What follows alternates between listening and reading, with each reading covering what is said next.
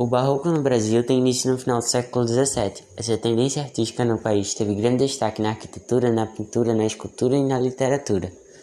Foi durante o período colonial que o barroco floresceu no Brasil. A capital de Salvador foi transferida para o Rio de Janeiro. As exportações do açúcar nordestino no mercado consumidor mundial caíram e a atividade econômica principal passou a ser o a exploração do ouro em Minas Gerais.